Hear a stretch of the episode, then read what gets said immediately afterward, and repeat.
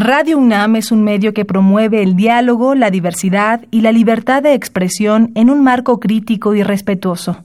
Los comentarios expresados a lo largo de su programación reflejan la opinión de quien los emite, mas no de la radiodifusora. La Facultad de Derecho de la UNAM y Radio UNAM presentan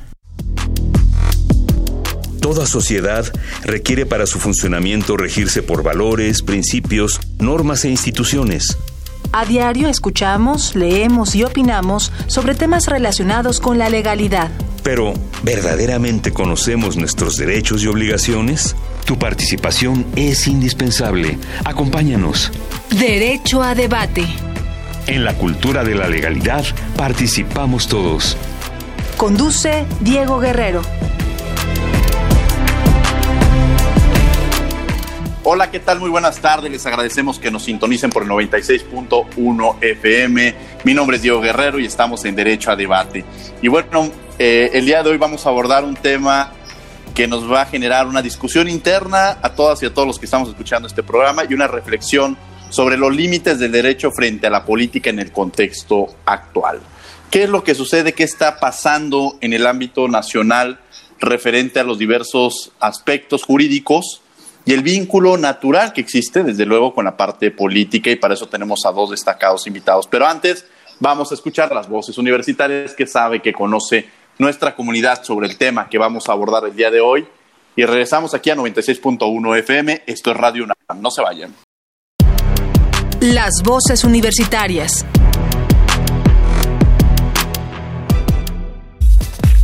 ¿Crees que la política en México está por encima del derecho? Yo pienso que sí está por encima de, la política, la política sí está por encima del derecho, ya que pues las personas que se encargan de, hacer este, este, esta clase o estos derechos, pues son afines hacia alguna ideología de un partido político. Un ejemplo de esto sería pues cuando son los derechos por matrimonio igualitario, los partidos que son más conservadores tratan pues a toda costa que esta clase o tipo de derechos pues no se lleven a cabo. Pues yo opino que depende como la situación. Siento que sí hay más situaciones en las que sí la política está eh, sobre los derechos, pero por ejemplo México es, eh, si no, por lo que tengo entendido, el único país que tiene la ley de lo del amparo, entonces al menos tenemos como una ley que nos protege del mismo gobierno y de, de ese tipo de injusticias que hacen. Pienso que sí la política está encima de encima de nuestros derechos, ya que pues actualmente todos los políticos no hay ninguno que yo diga este no lo es, todos son corruptos y no respetan los derechos que están estipulados en la Constitución Política de México.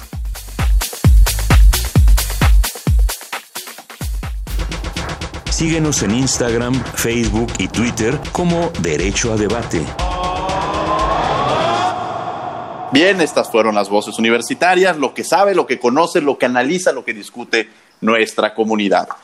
El día de hoy me acompañan en, este programa Jorge Luis Fuentes Carranza, oficial de incidencia en la CIS, que es la Conferencia Interamericana de Seguridad Social. Jorge Luis, un placer tenerte de nueva cuenta aquí en tu casa en Derecho a Debate.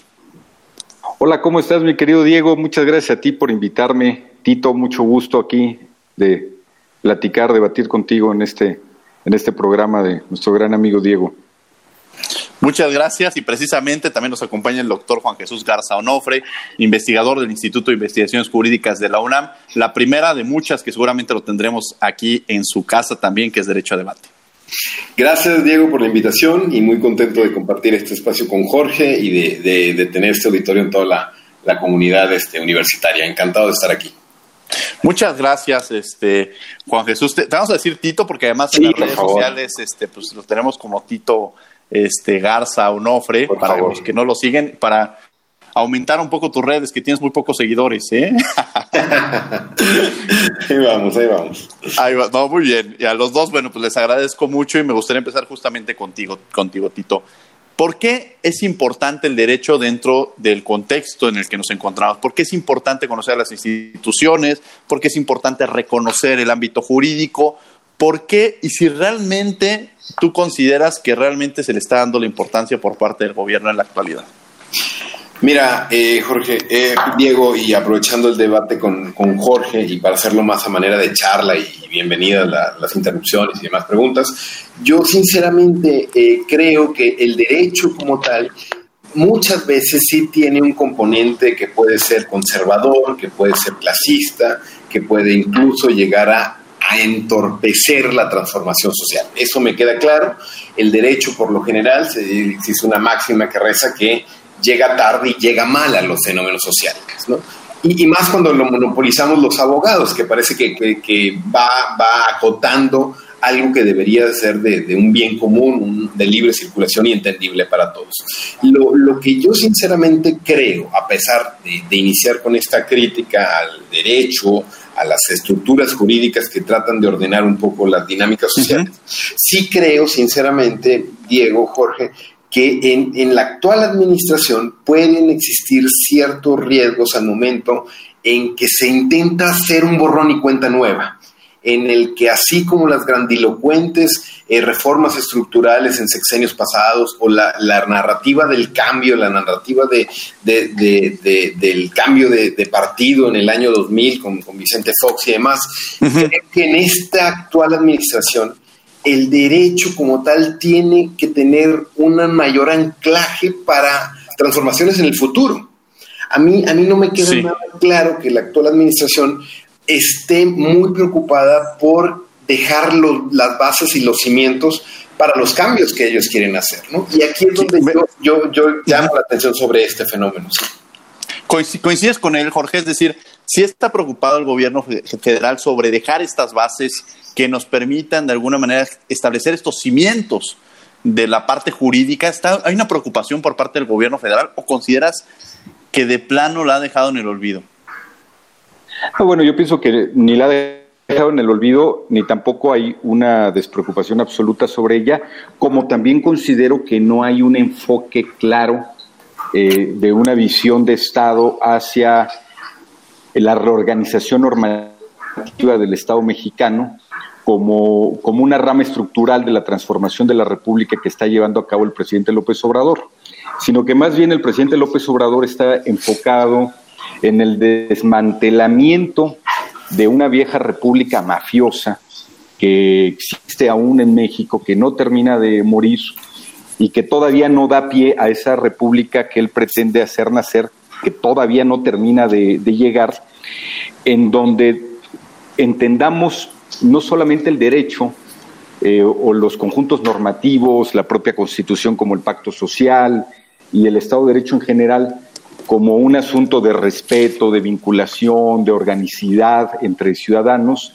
sino que más bien alcancemos eh, un estado más amplio de visión eh, como ciudadanos, en donde todos nos sumemos a una nueva manera de contribuir y de hacer por el país.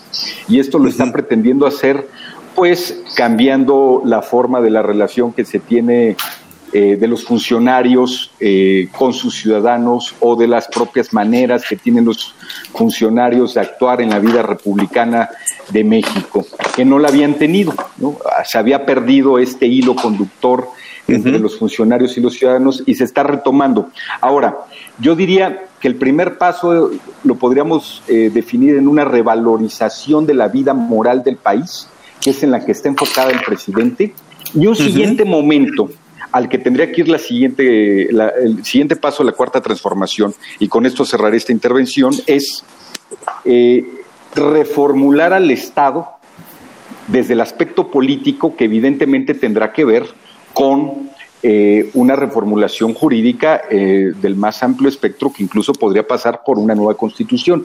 Pero esa es otra etapa. Y ahí sí se asentarían esas bases de las cuales está hablando Tito. Podría ser en este sexenio o bien podría ser en el siguiente sexenio. A ver, Jorge, ocupas palabras muy fuertes cuando hablas de este desmantelamiento de la República mafiosa. Eh, y, ocupas también este vocabulario de, la moralidad. De pronto eh, estamos construyendo estamos utilizando la palabra moral para muchas, para muchas cosas. Y creo que, que incluso tendríamos que empezar a reflexionar sobre en este proceso de transición, haciendo una, un análisis de los cambios que se han suscitado, sería muy importante ver hacia dónde se han, se han construido o cuáles serían los avances que tendríamos en términos de poner algunos ejemplos. Pero me quería también referir al, al, tema de la pandemia, este, Tito. Eh, ¿Crees que eh, en ese sentido la concepción del derecho eh, ha tenido o se ha generado una, un mayor vínculo o ha, ha existido un adecuado funcionamiento en torno a la pandemia que estamos viviendo? Mira, eh, eh, yo, yo sinceramente creo que, que esta, esta emergencia sanitaria global ha venido a destabilizar por completo muchísimos eh, espacios en los que usualmente existía cierta cotidianidad, ¿no? Me, me, queda claro que, que abordar y, y, solucionar y dar respuestas no es algo sencillo. Pero, y, en ese, y en ese sentido, yo, yo al día de hoy todavía creo que, López Gatel y que los diversos funcionarios que se encargan de esto están haciendo su trabajo lo mejor que pueden, ¿no? E, el, el problema es que cuando llega un fenómeno tempestivo, se empiezan a minar las bases del proyecto de nación o de un proyecto político que tenían este, planeado desde hace de algún tiempo. Entonces, cuando, cuando Jorge habla de esta ruta de, de, la reformulación primera eh, moral del Estado y después una reformulación normativa o, ya prácticamente jurídica, a mí sinceramente me preocupa que no alcance ni siquiera eh, la intermedia o que no alcance el próximo sexenio ahí es donde, y, si a eso le sumas una pandemia, si a eso le pones eh, un componente que no sabemos para qué, qué, lugar va, yo, yo creo que este desmantelamiento puede resultar contraproducente, puede, puede la imagen que veo es, el disparo en el pie. Si empezamos a, trabajar, que me parece bastante legítimo, que, que se empiece a, a, desmaranar muchas cosas que están mal y que han hecho mal gobiernos anteriores, yo lo celebro y hay que, que, que, llamar la atención, si llama la atención, pero sí creo que está faltando una visión a largo plazo. Eso, eso, es a mí lo que me preocupa y te, y te soy sincero, eh, eh, eh Diego, yo comulgo con muchos de los proyectos eh, de la cuarta transformación. El problema es que no veo que tengan una visión al mediano y largo plazo. O sea, la, la, la por ejemplo, para hablar de la, la, transición energética, energías limpias, eso me cuesta mucho trabajo defenderlo. La, manera en cómo se han hecho de nueva cuenta algunos nombramientos de altas cortes, son, son, cosas que digo, bueno, si realmente se quiere generar un, un cambio verdadero, esto hay que desterrarlo no primero lo moral, sino vamos, en estos momentos que tienes mayoría, en estos momentos que tienes el voto de legitimidad democrática y demás, creo que es ahora. Si lo vas a dejar al futuro, creo que sería una, una apuesta arriesgada. Una apuesta arriesgada, tienes razón, este Tito, y también pensar en que la fortaleza del Estado democrático de derecho se debe a las instituciones. Y en, ese, en esa construcción o la legitimidad que en un momento dado puedan llegar a tener las instituciones. Pensaré quizá en dos para no, no, no verme radical. Por un lado tendría la Comisión Nacional de los Derechos Humanos, que llega a una institución delegitimada, sobre todo en el proceso en el que se designa, pero por otro lado tendríamos quizá a uno que daba mucho miedo en cómo se estaba llevando a cabo, que es el del Instituto Nacional Electoral, que me parece que, que gracias de alguna manera a los procedimientos que se llevaron a cabo a través de un comité técnico de esta designación de la Cámara de Diputados, podríamos decir que transitó para reforzar que incluso a un Instituto Nacional Electoral que hay que decirlo también con claridad, se ha encontrado incluso eh, opacado eh, por diversas acciones y por algunos incluso de sus integrantes. Pero creo que ahorita estamos pasando por este proceso de transición de las instituciones en el marco jurídico de nuestro país, Jorge Luis Fuentes, en esta relación que existe entre las instituciones, el derecho y la política. ¿Cuál sería tu parecer referente a estos cambios institucionales o a estos cambios que se han venido suscitando democráticamente, hablando porque hay que ver, este cambio fue un cambio democrático, en esta reconocida 4T? Jorge Luis Fuentes Carranza. Ay, mira, yo pienso que tenemos que arrancar de, un, de una situación obvia, pero que no está de más eh, mencionar como contexto. eh, existen actualmente dos visiones acerca de la conducción del país. Una visión es la que tienen aquellos que piensan o sostienen que las instituciones democráticas que se formaron en la era de la transición en México fueron tan bien hechas que permitieron incluso que un opositor llegara al poder. Y digo, eso es muy respetable, pero no es, por ejemplo, la visión que tengo yo o que tenemos aquellos que pensamos que pudimos llegar al poder incluso a pesar de sus instituciones, porque adoptamos sus reglas, jugamos de acuerdo a su narrativa, pero desarrollamos una capacidad de acción política que gracias a sus errores y a los errores de sus instituciones provocó un hartazgo ciudadano generalizado que hizo una ola que arrolladoramente llegó Andrés Manuel López Obrador a Palacio Nacional. Y cuando se dio cuenta el régimen de la transición que esto iba a suceder, pues ya estaban desnudos y contra la pared y no pudieron hacer nada. Como lo hicieron, por ejemplo, en el Estado de México, eh, entre Delfina y Del Mazo, ¿no? que era en, algún momento la pretensión que traían con, con Entonces, eso, esa, eso, eso no lo pudieron conseguir. Ahora, rápidamente, eh, con, la, con la siguiente narrativa, que es acerca de cuál es la conducción correcta que debería de tener este país y más aún cuál es la conducción correcta que debiese tener este país atravesando un fenómeno como la pandemia. Entonces, aquí hay aquellos que hablan de la, como Tito, eh, no quisiera poner palabras en su boca, pero algo así entendí de su comentario, de la reorientación de los objetivos para podernos adecuar a la nueva situación de la pandemia. Y yo soy eh, de los que sostiene que al contrario, tenemos que profundizar nuestros objetivos, aquellos objetivos que nosotros enunciamos como nuestras metas políticas de llegar al poder y que comenzamos a realizar una vez que el presidente asumió el poder el primero de diciembre del 2018, que es, por ejemplo, los programas sociales con mayor dimensión que han tenido en la historia del país. La realización del Instituto de Salud para el Bienestar, el INSABI, era un propósito que se tenía aún antes de la pandemia y que con la pandemia se hace aún más importante apuntar hacia allá. Es decir, el, el desmontamiento del Estado neoliberal individualista que apuesta a que lo colectivo no suceda, eso es lo que nosotros estamos tratando de desmantelar. Y en contrasentido, la pandemia lo que nos está diciendo es que tenemos que ir a donde nosotros ya estábamos, que era la apuesta de lo colectivo, al fortalecimiento del Estado para velar por los intereses nacionales, incluso si los intereses contrarios a los intereses nacionales son, por ejemplo, algunas empresas privadas que se dedican a ganar dinero con las energías limpias a partir de contratos pues sumamente sucios. Dos visiones, dos visiones habla Jorge Luis Fuentes. Tito, eh, ¿Consideras que existe esta, eh, estas dos visiones o pudiéramos hablar de otras visiones eh, referente a, lo que está viviendo dentro del país? Y sobre esta brecha entre el discurso ideológico y la realidad social. ¿Existe este, esta brecha entre este discurso que se está dando y la realidad social? Eh, ¿Estamos conscientes de esa parte? Mira, yo esto, esto de las dos visiones antagónicas, enfrentadas, irreconciliables, eh, yo creo que sí, sí hay algo de eso y, sinceramente creo que eh, la última elección fue una clara eh, muestra de ese, de ese hartazgo y de ese saber que, que, hay, que hay cosas que se hicieron muy mal, muy, muy mal y hay que denunciar y que no se tienen que repetir. sin embargo, en este enfrentamiento, en este, en este antagonismo, ahí es donde yo empiezo un poco a tomar una postura a ver, a mí me gustaría decir conciliadora y, le soy sincero, hay, personas que admiro mucho dentro de la actual administración, amigos incluso, amigas y demás tal.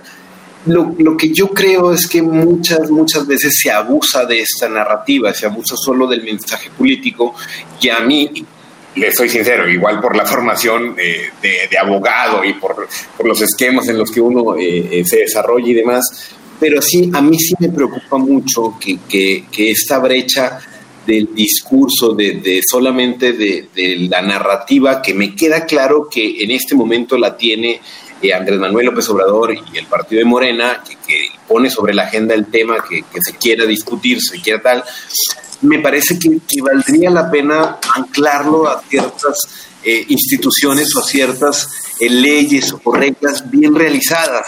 algo, algo que yo, yo he insistido mucho es que mucho del trabajo y del discurso López Obradorista, al momento que se impugna, al momento que llegan amparos, que existen inconformes o que existen también eh, personas que no, no solamente eh, se les afectan derechos, sino que están en su legítimo derecho de protestar contra eso, llegan hasta última instancia en la Suprema Corte y se caen. Entonces, este discurso de, la austeridad, por ejemplo, la reducción de salarios, eh, llegó a la Suprema Corte, se impugnó porque la, ley estaba mal hecha.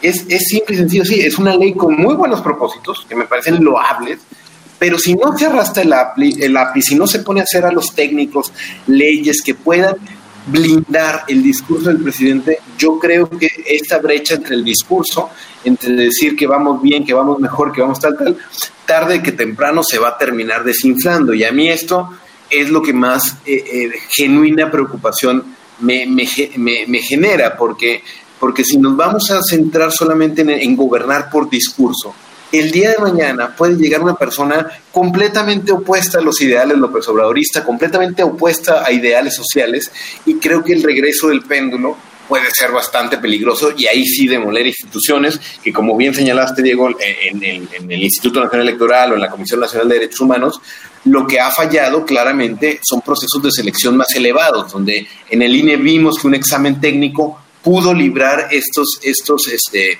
eh, em, zafarranchos, estas contradicciones que hubo dentro del propio eh, partido de Morena y en la CNDH, donde la mayoría, el, diseño constitucional del procedimiento, yo creo que evidencia que se tienen que modificar o se tienen que reformar de alguna, de alguna u otra manera, de alguna otra trinchera, sea en esta, eh, una vez que pasó el proceso, ya vimos que, que para algunos funciona y para otros no, pero yo sí creo que el discurso se tiene que aterrizar claramente en tener mejores asesores jurídicos y no solamente operadores políticos.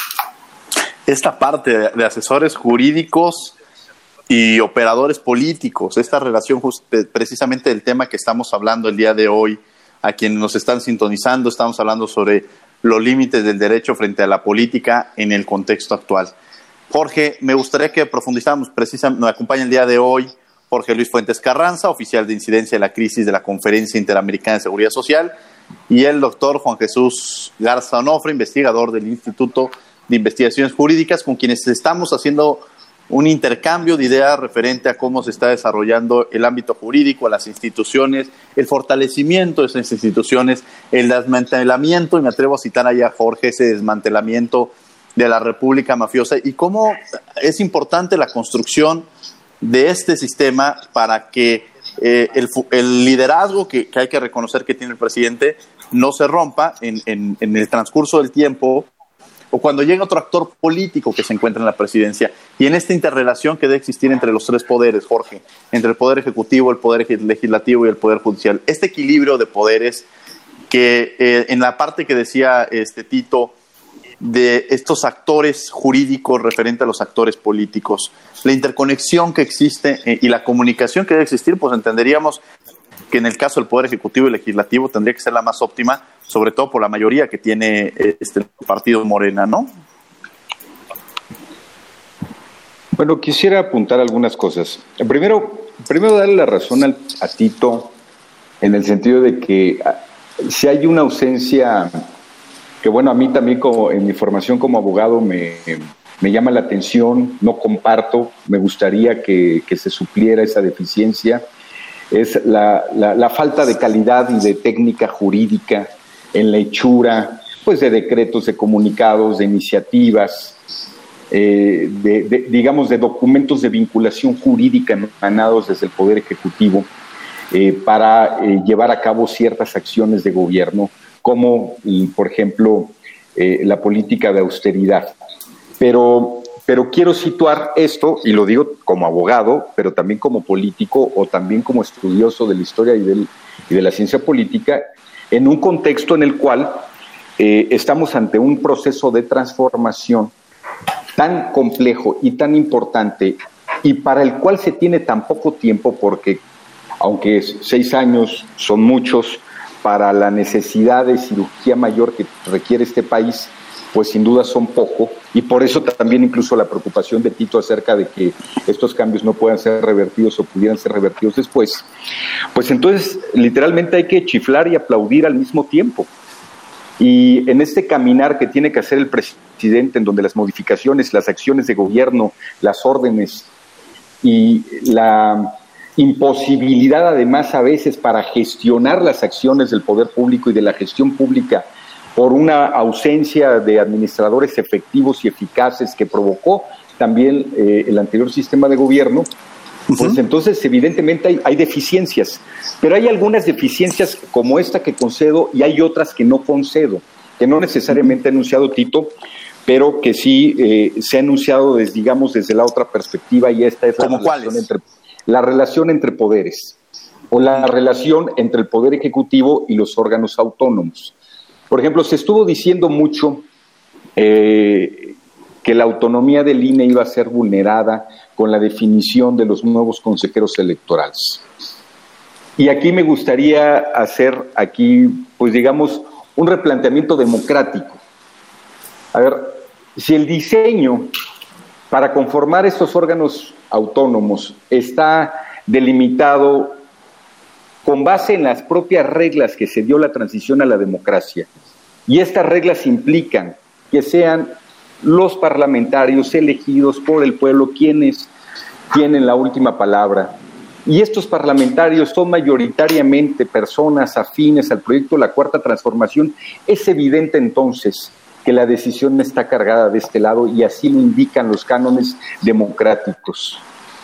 Ahora, eso no nos tiene que conducir a designaciones como las de la presidenta de la Comisión Nacional de Derechos Humanos, que ciertamente me parece que pudimos haber eh, llevado a cabo una designación no solamente más pulcra, sino además de una persona con mayor capacidad eh, en la conducción de una institución tan grande como la Comisión. No hablaré de la lucha social que tiene eh, Rosario Piedra Ibarra como víctima de desaparición forzada, Incuestionable. familiar de una persona incuestionable, que eso es otro asunto, pero eso no necesariamente te hace sabedor de la conducción. Hay un dicho, ¿no? O sea, no es lo mismo ser, ser, este, ser borracho que cantinero. Claro. Ahora, este, en el caso del INE, esto no sucedió. Gracias a las reglas específicas marcadas en los procesos de designación, el comité técnico, las evaluaciones, la transparencia, todo lo que estas mismas reglas de transición a la democracia se dieron, pero también hay que decirlo muy claramente. Los integrantes del comité fueron definidos en su mayoría, bueno, pues tres integrantes son definidos por la comisión, por la Junta de Coordinación Política, en donde Morena pudo haber actuado con la mayoría que representa en esta Junta y además en alianza con los otros partidos que también le integran. Y no fue así. Se preocuparon por la definición de candidaturas que tenían una clara figura de imparcialidad, lo que provocó este proceso, que a mí me deja satisfecho. Pudo haber sido mejor, quizá algún perfil hubiera podido mejorar, sí, de acuerdo, pero no hay procesos perfectos. Y este proceso pudiéramos decir que fue, digamos, que bueno. Y entonces, si seguimos en esa lógica de estar apuntando hacia lo que podría llegar a suceder si la conducción de las cosas sigue siendo como va y estas cosas no se van dando, pues se van a quedar como Pedro y el Lobo porque finalmente la cuarta transformación sigue avanzando y los pasos se siguen asentando. Están constitucionalizados, por ejemplo, ya los programas sociales. Esos ya no tienen vuelta atrás, a menos que haya una reconfiguración parlamentaria que de entrada en el 2021 no va a suceder tan solo porque no habrá cambio de senadores.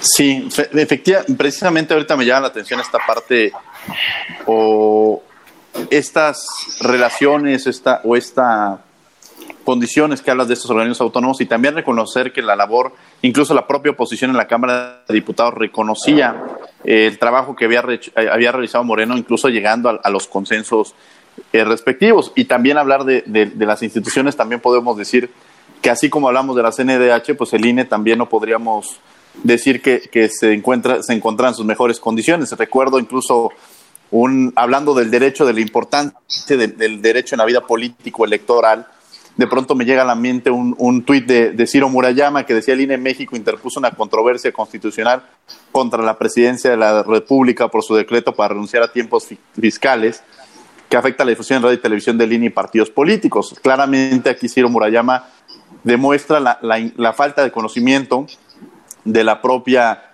eh, de la propia Constitución y decir que, los autónomos no, no, pueden emitir estas apreciaciones subjetivas que tiene Ciro Murayama, ¿no? Entonces no podríamos decir que así como hay instituciones que pudiéramos decir que se encontraban, que pudieron tener mejores resultados, pues también podemos decir que en el pasado se equivocaron con algunas o algunos consejeros, que ahí sí es importante. Y de ahí, Tito, yo creo que es hablar de la importancia del derecho con la política, cómo estos actores políticos tendrían, retomaría esa parte que decías, porque me, me parece que es importante que la reforcemos, la importancia de que estos actores políticos, de las funciones que llevan a cabo, tengan también, si no, si no tienen esta formación, porque Ciro es economista, por lo menos que estén rodeados de aquellos actores jurídicos que puedan contribuir al fortalecimiento de las instituciones.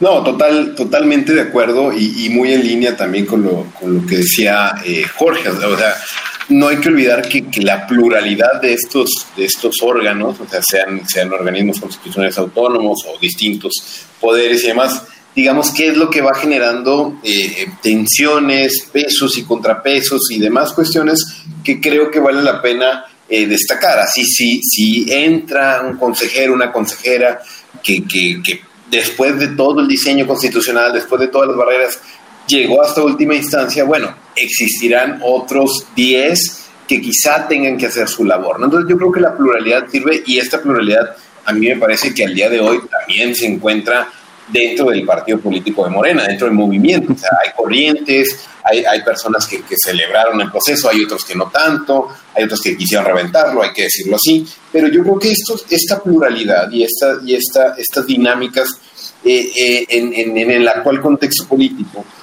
yo, yo sinceramente, yo, yo sí, o sea, si, si a mí me pudieran dejarle dar un, consejo con toda la humildad del mundo al presidente, sería eh, fortalece un poco más la parte jurídica. La, la, narrativa la tienen ganada, o sea, yo de verdad, a mí me da risa la oposición, o sea, no, no se puede encontrar en estos momentos cabida en una oposición sensata, racional, seria, ¿no? Se ve eh, resbalándose constantemente por, por, por el tamaño que tiene la narrativa del presidente.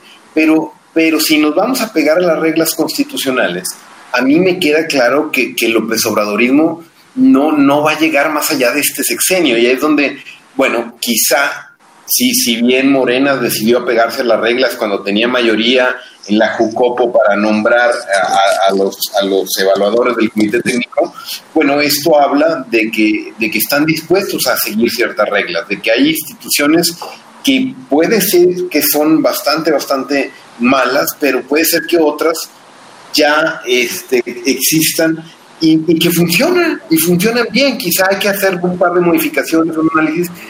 A mí, insisto, lo que más me preocupa es que esto se esté dando sobre la marcha claro. tanto estuvieron insistiendo en la transición democrática, en la regla de la democracia y tal, al momento de elegir a los cuatro consejeros que van a definir eh, el rumbo de la próxima elección, yo creo que esto tendría que estar en la agenda, pero de la, de la transición. Que, que las personas que estén más cercanas al presidente le hayan dicho, oye, tenemos este calendario para las próximas tal, eh, eh, OCAS, Corte, Tribunal Electoral, Sala Región, bueno, esto con mayoría, a mí es donde digo, o, no, no hay alguien ahí que los asesore y que les enseñe el calendario de nuevo al corto plazo. O sea, yo, yo creo que de verdad que, lo del INE me parece que, es algo que, se pudo haber previsto con muchísima antelación y no lo bochornoso que a mí me pareció que algunos, algunos este, eh, representantes populares hayan querido reventar el proceso y modificar, impugnar más. Bueno, yo creo que nos podemos ahorrar esto con un poco de visión al mediano plazo con visión a, mediano plazo y, en esta parte de, ver los cambios importantes que se tienen que estar realizando. Estás en 96.1 FM.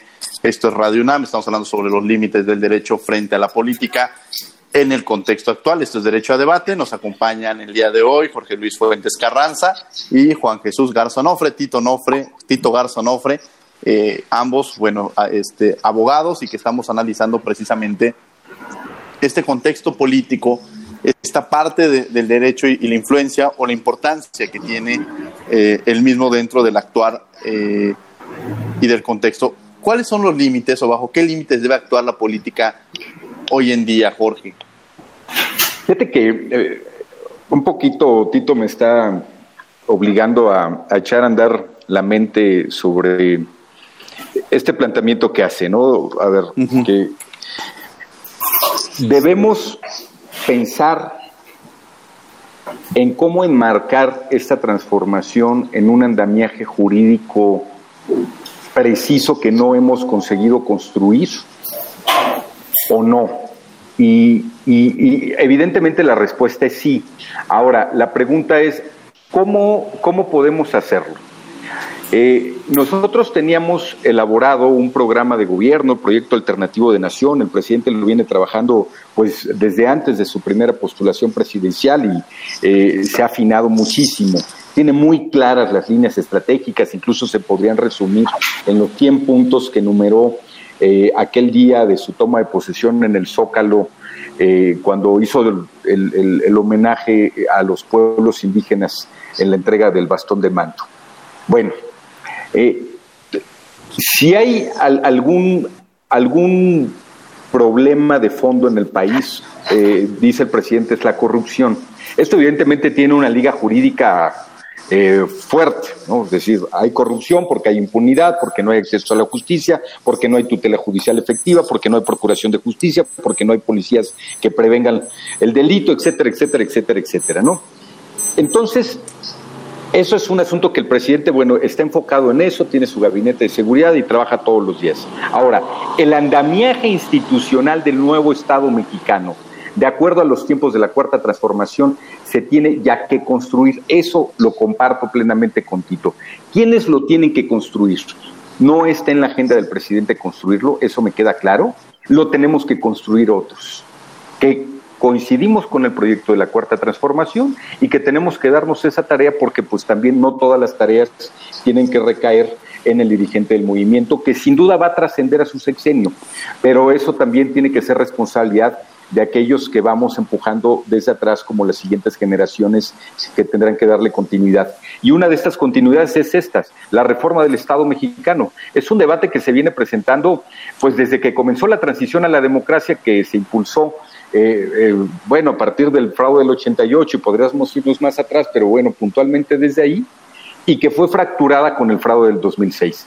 Tenemos que retomar ese debate y volver a repensar nuestro diseño institucional.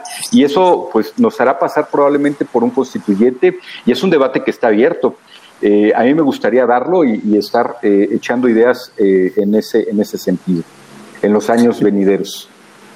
Movimiento de Regeneración Nacional y me, me llama mucho esta parte que a veces nos lleva a la reflexión de cómo entender precisamente a Morena, porque dentro de Morena hay muchas morenas, ¿no? Y hay muchos movimientos internos que, que obligan a, reflexionar y a veces, incluso cuando veíamos la figura del Senado, entendíamos que había varias, eh, varios reflejos, varios distanciamientos, varias caras dentro del mismo, que es difícil incluso leer a, Morena en, en el en el fenómeno que se volvió y en, y en la visión que de alguna manera este, se tiene referente a lo mismo. Derechos humanos, Tito. Me gustaría que nos platicaras cuál es la importancia de los derechos humanos en el, en el tema que estamos abordando el día de hoy, eh, frente los límites del derecho frente a la política en el contexto actual. ¿Qué son, por qué son importantes los derechos humanos? Mira, eh, Diego, me parece, me parece una pregunta bien, bien importante, porque yo creo que si algo ha hecho la actual administración o el el actual gobierno, entendido así de forma amplia, es enfocarse en derechos de corte social. Generalmente, eh, tradicionalmente, nos se ha compartido la idea de que los derechos humanos son todos aquellos de, que no generan prestaciones, ¿no? que son más bien eh, donde el Estado tiene que permitir, donde se focalizan las libertades y así se protege mucho el derecho al voto y así se protege la propiedad y demás. Entonces yo creo que sí empieza cada vez a desmantelarse esa idea de que los derechos humanos es algo mucho más amplio exige que el Estado le cueste, ¿no? Entonces, en el, en el actual contexto yo sí veo una preocupación genuina por atender a grupos en condiciones de vulnerabilidad que durante muchos años han estado abandonados.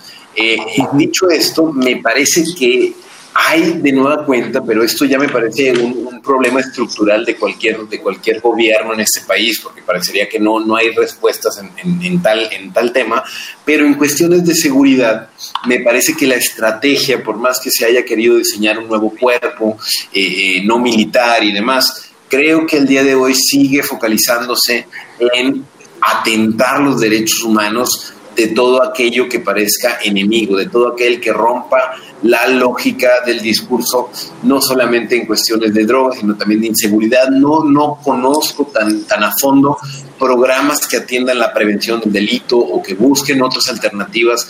Todo tendría que ser presión preventiva, tenemos que militarizar puertos y aduanas, Guardia Nacional, tal. Entonces los derechos humanos parecería que por un lado quieren relanzar esta idea de ah, unos derechos mucho más sociales, económicos, sociales y culturales, pero en el tema de seguridad yo sigo insistiendo que esto sea de color rojo, azul, moreno, amarillo, tal, parecería que la única respuesta posible es lo que importa aquí es la seguridad a costa de la libertad. Y en esa, en esa tesitura me llama mucho la atención la gran diferencia que existe entre ser gobierno y ser oposición. Incluso cuando uno escucha los, los discursos, el tono del discurso a veces pareciera que, que, tendría que, cambiar el tono, porque pareciera que, en este discurso a veces se va, eh, se escucharía como, como un grito de, de reclamo y de pronto ustedes esperan, ustedes ya, son, ya somos gobiernos o ya son gobierno, no tendrían que, el, el discurso tendría que, que cambiar y entender cómo, cómo pudiéramos entender esta transformación social. ¿Hacia dónde va la transformación social, Jorge? Pues mira, aquí nada más me gustaría dejar claro que el quebrantamiento del Estado de Derecho se viola pues desde que Calderón saca al ejército a las calles eh, sin ninguna modificación constitucional que se lo permitiera. Eh, Peña lo continúa y ahora ahí sí yo diría que se está dando un gran paso hacia la legalización de esta necesidad de contar con las Fuerzas Armadas para el combate a una delincuencia desbordada, que, no tiene suficiencia en las corporaciones de seguridad pública para poderla combatir, que por eso se está creando la Guardia, y que mientras esta sucede, mientras la Guardia termina de cuajar, que pues es un proceso que lleva mucho tiempo, todos aquellos que estén involucrados en tareas de seguridad sabrán que pues la formación policial no es un asunto que se genera de la noche a la mañana, sino que lleva años en gestarse, eh, pues tendremos que seguir eh, utilizando al ejército y a la marina para este combate al crimen organizado. Pero un elemento importante que ya lo discutíamos en el anterior debate con, con Javier, es que hay una fecha de salida y eso no se había visto ya está puesta en la ley. En marzo del 2024 los militares regresan a sus cuarteles y eso va a ser no solo una gran noticia para la normatividad de este país, sino sobre todo una gran noticia para la vida democrática, para la pluralidad y para los derechos humanos en general, no porque los militares en este gobierno estén violentando los derechos humanos de las personas como sí lo hicieron en gobiernos anteriores, que tampoco podría decir necesariamente que, no suceda por el simple hecho de su actuación en las calles, porque eso ya eh, en sí es violatorio de derechos humanos, como el derecho al libre tránsito cuando colocas un retén, sino porque ningún Estado democrático puede existir con esta necesidad de vigilancia militarizada de, nuestras calles. Eh, eso yo no lo concibo pero ahorita lamentablemente es un mal necesario que de entrada pues durará hasta marzo de 2024 cuando la Guardia Nacional, que ya tendrá para entonces una adscripción meramente civil, eh, pueda ser quien realice estas funciones y que bueno, esperemos que también la delincuencia organizada se haya visto radicalmente disminuida para que esto sea posible. Sí, aquí lo interesante sería ver en este proceso de transición a este 2024 qué se está... Eh, y ahí sí tocaría algunos de los temas que mencionaba Tito. ¿Qué se está haciendo para que en este cambio de transición ante 2024 de, de, quitar a, las Fuerzas Armadas se haya contemplado reforzar, por ejemplo, se me ocurre a las propias policías? Porque en parte en, eso surgió, ¿no? La, falta del fortalecimiento de, las de la policía obligó, y nos atrevemos a decir que habrá una discusión en materia de derechos humanos, pero pensando en sentido práctico, el discurso que se escucha obligó a sacar a las Fuerzas Armadas. Pero eso también fue resultado de una falta de capacitación, de profesionalización de los policías y también nos llevaría a reflexionar en torno a cómo y cuáles van a ser las acciones que se deban de tener y en esa transformación eh, sería eh, un tema muy importante. Eh, eh, Tito, se está estructurando la transformación para el futuro sin entender importantes reformas legales. ¿Qué reformas crees que serían importantes atender? A ver, yo, yo creo que si los principales eh, temas que, que, ha llamado la atención el presidente y su partido son la, la, faceta social, que me parece que la inclusión de los programas sociales en la Constitución es un acierto, ¿no? pero pero esta, estas cuestiones de austeridad yo, yo no estoy nada, nada convencido de las mismas, eh, yo, yo sí me pronuncio en contra de ellas. Eh, si se quisieran estructurar de mejor manera o sanear las, las finanzas en medio de una pandemia, yo creo que, que, aquí sí vale la pena retomar lo que dice Jorge y tener mejor técnica eh, jurídica y armar todo un, un, un, cuerpo normativo amplio que pueda eh, servir de red para las futuras administraciones para no, no, no que, este país no, no, vaya a pasar un desastre económico, ¿no? Me parece claramente que, en cuestiones económicas. En cuestiones energéticas yo también tengo mis dudas, sin, ser experto en la materia, pero me parece que, que esta, esta eh, obsesión por, el, por Pemex, por el petróleo, por recuperar la soberanía, además, yo que no creo que no exista ningún gobierno de izquierda en todo el mundo que, que que pueda subsistir al día de hoy una, una esta globalización sin tener ciertas concesiones, ¿no? Yo, yo creo que el gran, uno de los grandes pendientes de, la 4T y de la administración López Obradorista va a ser los temas energéticos y sobre todo también ya en el, en el, en el más amplio aspecto, Diego, yo creo que si realmente interesan tanto las instituciones y, de, denostar aquellas que no están alineadas con esta, con esta transformación, yo creo que no sería mala idea eh, evaluar y saber cuáles sí, cuáles no, pero me parece que, que se han ido borrando y quitando unas encima de otras y trastabillando y demás, y algunas sí y algunas no, pero bueno, al día de hoy eh, todavía del decreto de, hace algunos meses cuando dijo que se iban a eliminar 17 subsecretarías, todavía no sabemos cuáles. Entonces, quisiera yo saber la justificación de esto para realmente creer en esta transformación y ir con todas y demás.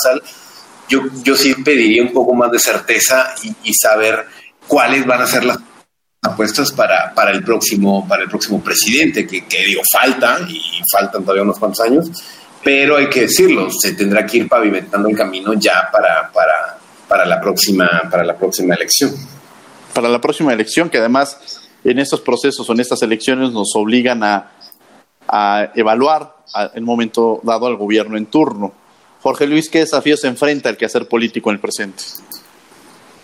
El presidente tiene grandes desafíos. El primero, ahorita sin duda, es eh, la evaluación que se tendrá sobre pues el combate a la pandemia, una evaluación para la que falta mucho. Digo, todo el tiempo hay eh, eh, diagnósticos.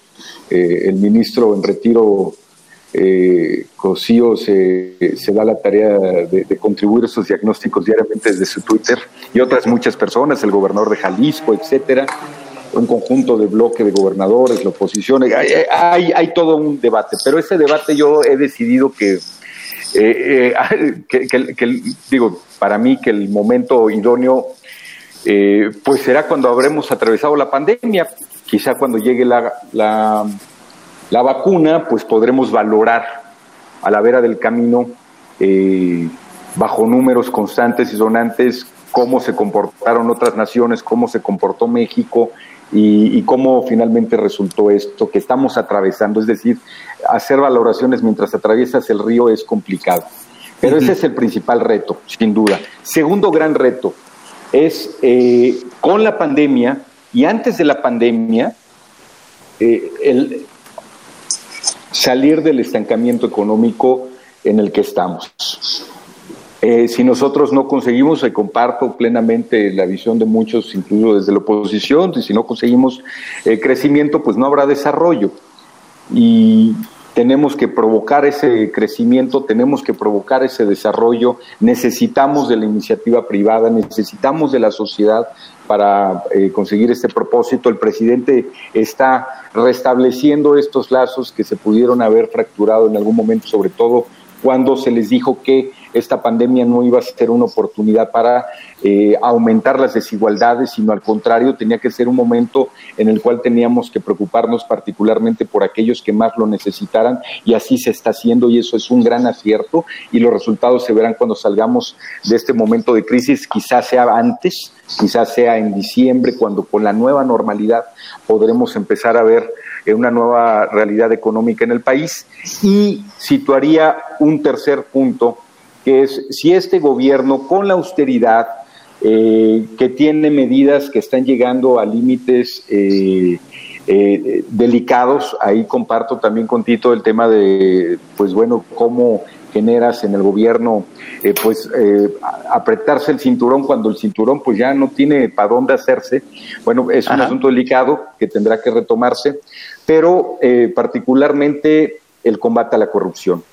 Si renacemos, si renacemos de este país con un país que tenga claramente vista la corrupción como un problema que hay que señalar, en el que no hay que participar en ninguno de sus niveles, de sus grados, de sus eh, formas, eh, por más mínimas como la propia mordida o más grandes como los grandes moches eh, multimillonarios que le dieron a los Oya, entonces habremos avanzado muchísimo habremos avanzado mucho. Bueno, tendremos que ir a un corte. Eh, vamos a escuchar Descubriendo tus derechos y regresamos a los micrófonos de Radio NAM 96.1 FM. Estás escuchando Derecho a Debate. Descubriendo tus derechos. Derecho de las personas con discapacidad a una sentencia de lectura fácil el llamado formato de lectura fácil se encuentra dirigido a personas con una discapacidad para leer o comprender algún texto. Tal formato se realiza bajo lenguaje simple y directo, en el que se evitan tecnicismos y conceptos abstractos, esto mediante el uso de ejemplos, o usando un lenguaje cotidiano y personificando el texto lo más posible. En este caso, la persona juzgadora deberá redactar la resolución en un formato de lectura fácil, que será un complemento de la sentencia. Escuchas Derecho a Debate. La última y nos vamos. Bien, estos fueron Descubriendo tus Derechos. Estamos en Radio UNAM 96.1 FM. Estamos en Derecho a Debate y estamos en la última y nos vamos con Jorge Luis Fuentes Carranza y Tito Garza Onofre hablando sobre los límites del derecho frente a la política en el contexto actual. Jorge Luis, la última y nos vamos. ¿Algo que quieras decir que hemos dejado en el aire que te gustaría retomar?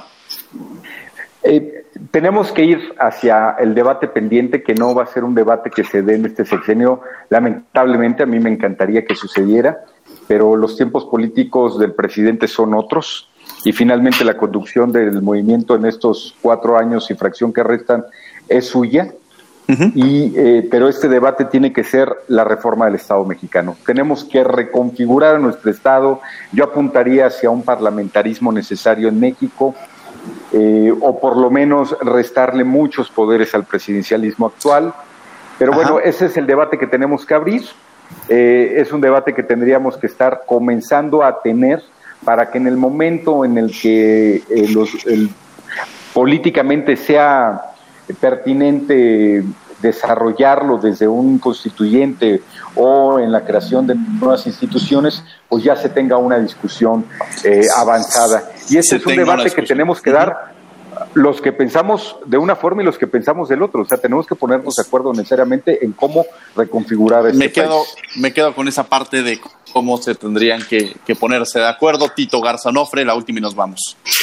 Eh, mira, yo, yo creo, eh, Diego, Jorge, auditorio, que hay, que hay muchas coincidencias, que no, no, no, no todo puede ser blanco y negro ni antagonismo. Yo sinceramente creo que podemos encontrar rutas para seguir transformando a una, una, verdadera transformación siempre y cuando vaya de la mano del derecho, el derecho como interponiéndose entre la política, entre la ideología, entre los discursos, creo que puede ser fundamental y recordemos que al final del día el derecho no funciona por sí solo, no es algo de, de acto de magia, ¿no?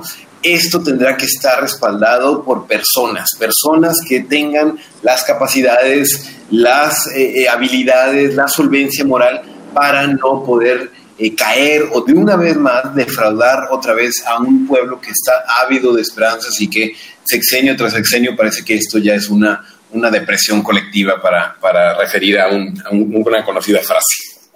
Yo les agradezco mucho que hayan estado con nosotros. Muchas gracias, Jorge Luis Fuentes. Muchas gracias, Diego. Un gusto, Tito, poder platicar contigo y gracias al auditorio por habernos escuchado. Tito, muchas gracias. A la orden, Diego, un gusto estar aquí en, tu programa y Jorge, de verdad que, encantado de, entablar este diálogo. Bueno, pues les, les agradecemos mucho que hayan estado con nosotros. Los invitamos a que lean el periódico Contra Réplica todos los martes en la columna Derecho a Debates, diversos temas enfocados a derechos humanos. Desde luego, en los agradecemos a la Facultad de Derecho y a Radio UNAM, coordinación y difusión Yanis Hernández, redacción y voz de las notas Ana Salazar, controles técnicos y producción Paco Ángeles. No olviden que nos escuchamos de ley todos los martes. Esto fue Derecho a Debate. Por hoy concluye la discusión, pero no se pierdan el próximo tema en Derecho a Debate. En la cultura de la legalidad participamos todos.